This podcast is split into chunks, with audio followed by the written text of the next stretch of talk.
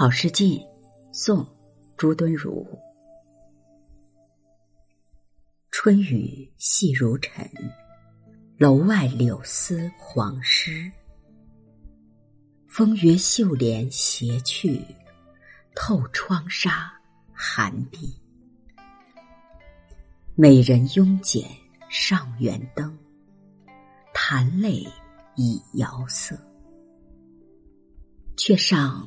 紫姑香火，问辽东消息。慵是描写慵困的状态，辽色相遇的华美的色，色是一种弹拨乐器，其声悲怨。子姑传说中的侧神，辽东是古郡名，故址是现在的辽宁省的东南部。多用来借指遥远的边地，以待亲人之所。这首词的上片是写室外的环境，用凄迷寂冷之境，应待思妇孤独落寞的心；下片写室内之人，以慵简、弹泪以色、不问吉凶三个动作，来暗示思妇内心的痛苦与不安。全词语言清丽，笔意古雅。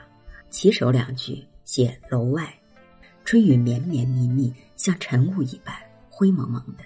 刚刚泛出鹅黄色的柳梢给雨打湿，水淋淋的。说春雨细如尘，新鲜而熨帖。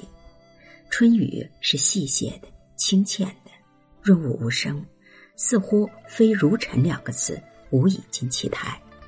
用它来映衬怀人的愁思，便显得十分的工致。诗成语而来，黄字切合物候，又应春意，让人联想到滞留这迷蒙细雨的熏沐下所焕发的生机。接下来呢，风约逗引出后两句，试点拉回到室内。上片是壮景，由远而近，由外而内，笔笔勾连，丝丝入扣。这几句看似是情语，实乃是情语，打下了归人的主观的色彩。如蝉的雨，多少给人以凄迷低暗之感；柳色又稀，牵惹着对远人的缕缕情思。阵阵清寒，更使那碧色的窗纱涂上感伤的色调，寒气直沁入人心底。其中寒碧是以景写情的重笔，女子心中的感受由此得到深刻的展示。词人借女主人的眼光写出了一个寂冷的环境，过片呢，则是直接突出了居于画面中心的女主人公。美人慵简上元灯，弹泪已摇色。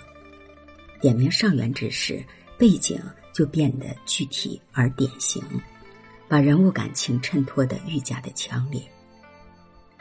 一句“美人慵简上元灯”，不是一般的身心慵懒。而是由于情绪恶劣之极，弹琴以摇色，加重了悲情之分量；写他欲鼓色以抒怨怀，亦不可能，只好以色弹累了。结束两句，却补子姑香火，问辽东消息。前一句是承接上文，转进一层与美人问卜的事，写出了少妇关注之所在。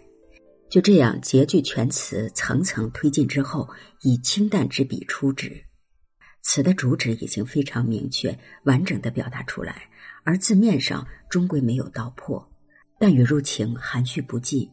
这一结语使全词意境浑成，主旨突出，堪称巧妙。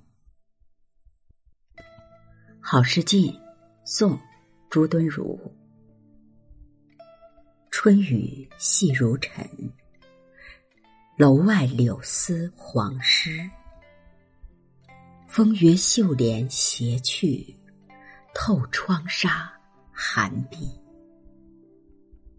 美人慵剪上元灯，弹泪已遥色。却上紫姑香火，问辽东消息。